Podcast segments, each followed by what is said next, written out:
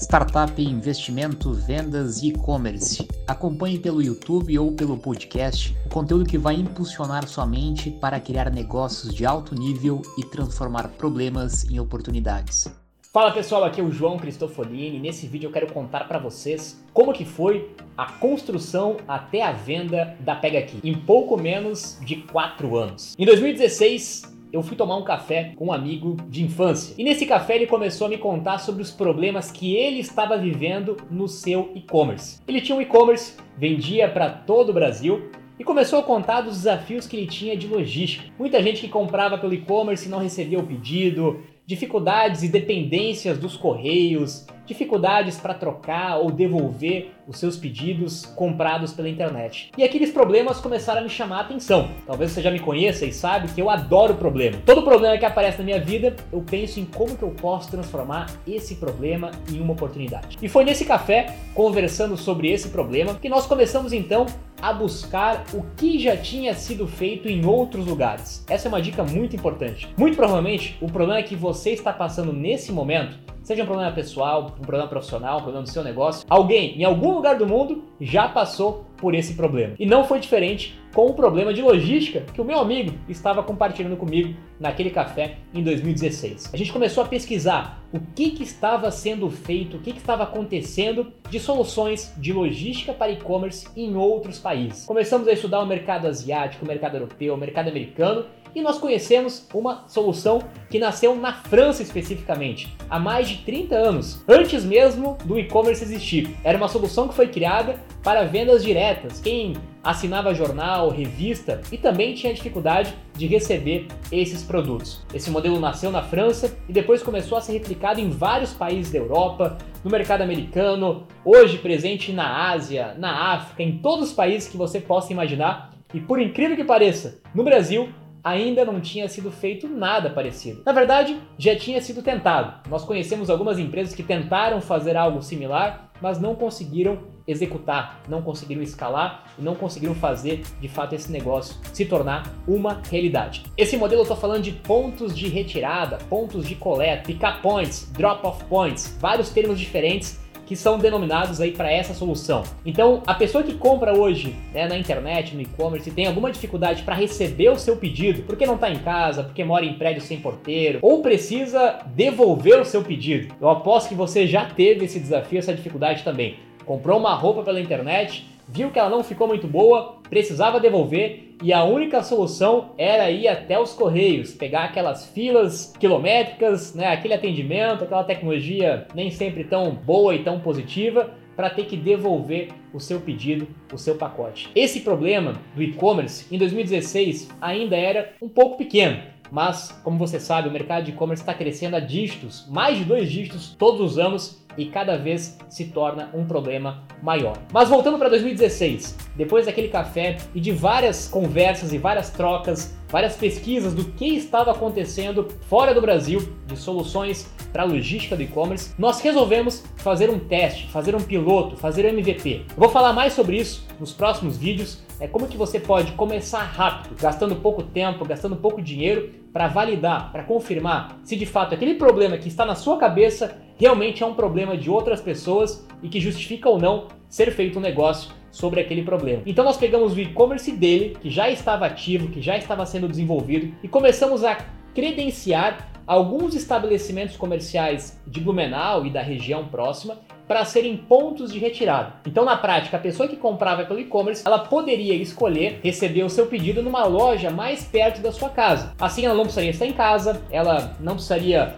é, depender de alguém para receber esse pacote podia receber em qualquer local, em qualquer dia, no horário mais conveniente para ela. Nós credenciamos uns 10 ou 15 locais em Blumenau, colocamos essas opções de entregas no e-commerce dele e literalmente fizemos tudo de forma completamente manual. Quando alguém comprava pelo e-commerce, a gente via que ela escolhia recebendo um ponto de retirada, nós ligávamos para aquela pessoa ou mandávamos uma mensagem para ela confirmando é, se ela realmente queria retirar num ponto de retirada. Depois a gente ligava para o estabelecimento comercial, que era um ponto de retirada, avisando que a mercadoria ia chegar para ele receber. E por último, a gente ainda levava nós mesmos, né, levávamos o produto até aquela loja de carro ou qualquer outro formato e depois ainda ligava para o cliente para confirmar se ele recebeu e se deu tudo certo. Ou seja, um processo completamente manual, sem tecnologia nenhuma, porque a gente queria validar se fazia sentido aquela tese tanto para o consumidor, se ele escolheria retirar o seu pedido em um ponto de retirada,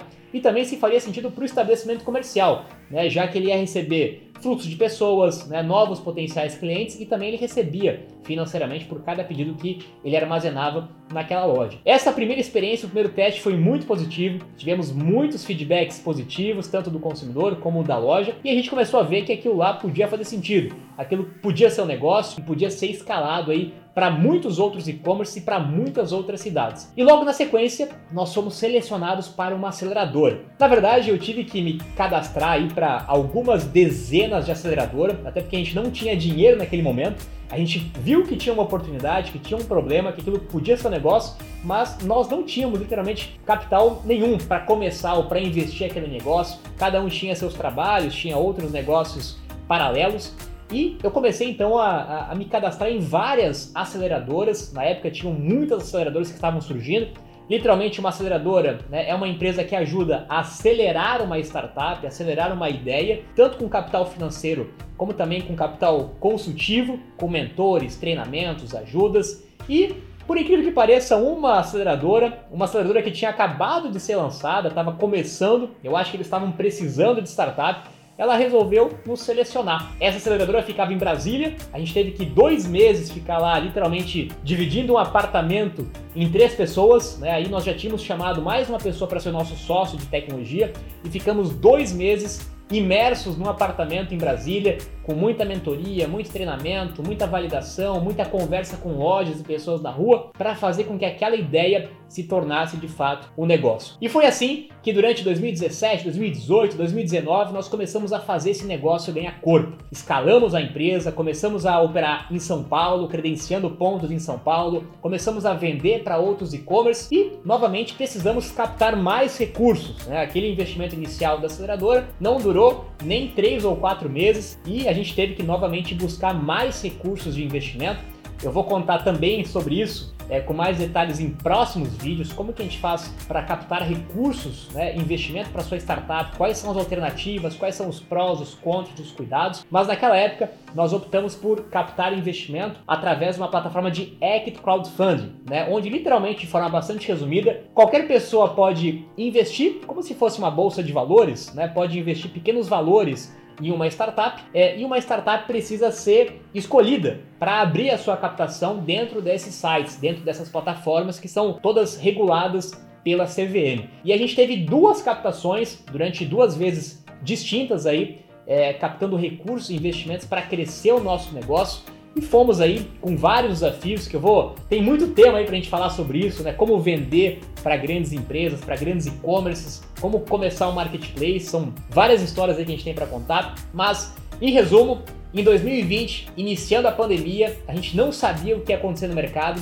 Tivemos que reduzir muito os nossos custos, tivemos que reduzir muito a nossa estrutura e, felizmente, é, a pandemia acabou fazendo com que o e-commerce crescesse muito. Né? Muita gente que não comprava na internet, muita gente que não vendia na internet, começou a comprar ou começou a vender pela internet. E nós tínhamos um grande e-commerce, um grande cliente que estava crescendo muito naquele ano e a gente acabou surfando nessa onda, crescendo literalmente mais de 100 vezes em 2020. E isso acabou chamando a atenção de várias empresas né, que tentaram é, adquirir a Pega Aqui, comprar a Pega Aqui. O mercado estava muito aquecido e continua estando muito aquecido. O mercado de e-commerce e logística no Brasil. Para você ter uma ideia, né, antes da pandemia, uma média de 5% das vendas do varejo eram destinadas para o e-commerce, para o comércio online. Outros 95% ainda não eram de lojas físicas. Né? Hoje esse número já está próximo de 10, 12, quase 15%. E em outros países, como na China, já está quase 40, 50% de todo o varejo sendo concentrado no mundo online. Ou seja, o e-commerce está só começando, está só iniciando cresceu muito durante a pandemia. A Pega aqui aproveitou é, esse time, né? É uma outra palavra bem importante para a gente falar depois, a importância do time. Você está no lugar certo, na hora certa, no momento certo para aproveitar as oportunidades do mercado. E dentre várias possibilidades e opções, nós acabamos né, aceitando uma proposta de aquisição da IntelliPost, que foi anunciada no início desse ano e agora pega aqui, faz parte de um grande grupo de logística, de um grande grupo de e-commerce, com grandes fundos de investimentos aí por trás, é, encerrando esse primeiro ciclo né, de iniciar uma startup, captar investimento até a venda para um grande, para um grande grupo, gerando retorno né, não só para os empreendedores, né, para os investidores e para todo mundo que se envolveu dentro da cadeia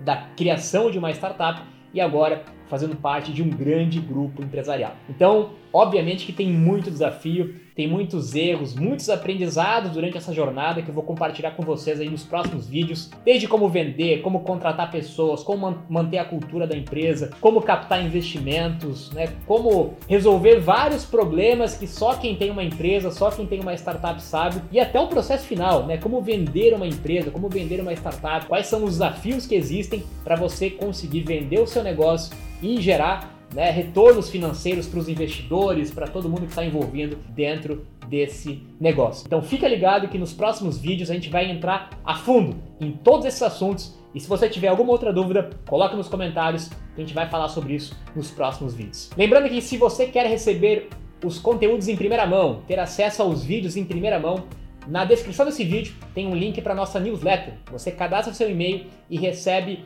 frequentemente os principais conteúdos, os principais vídeos no seu e-mail. Então fica ligado que muito em breve teremos mais vídeos sobre muitos assuntos de startups, investimento, vendas e e-commerce. Até lá, um abraço!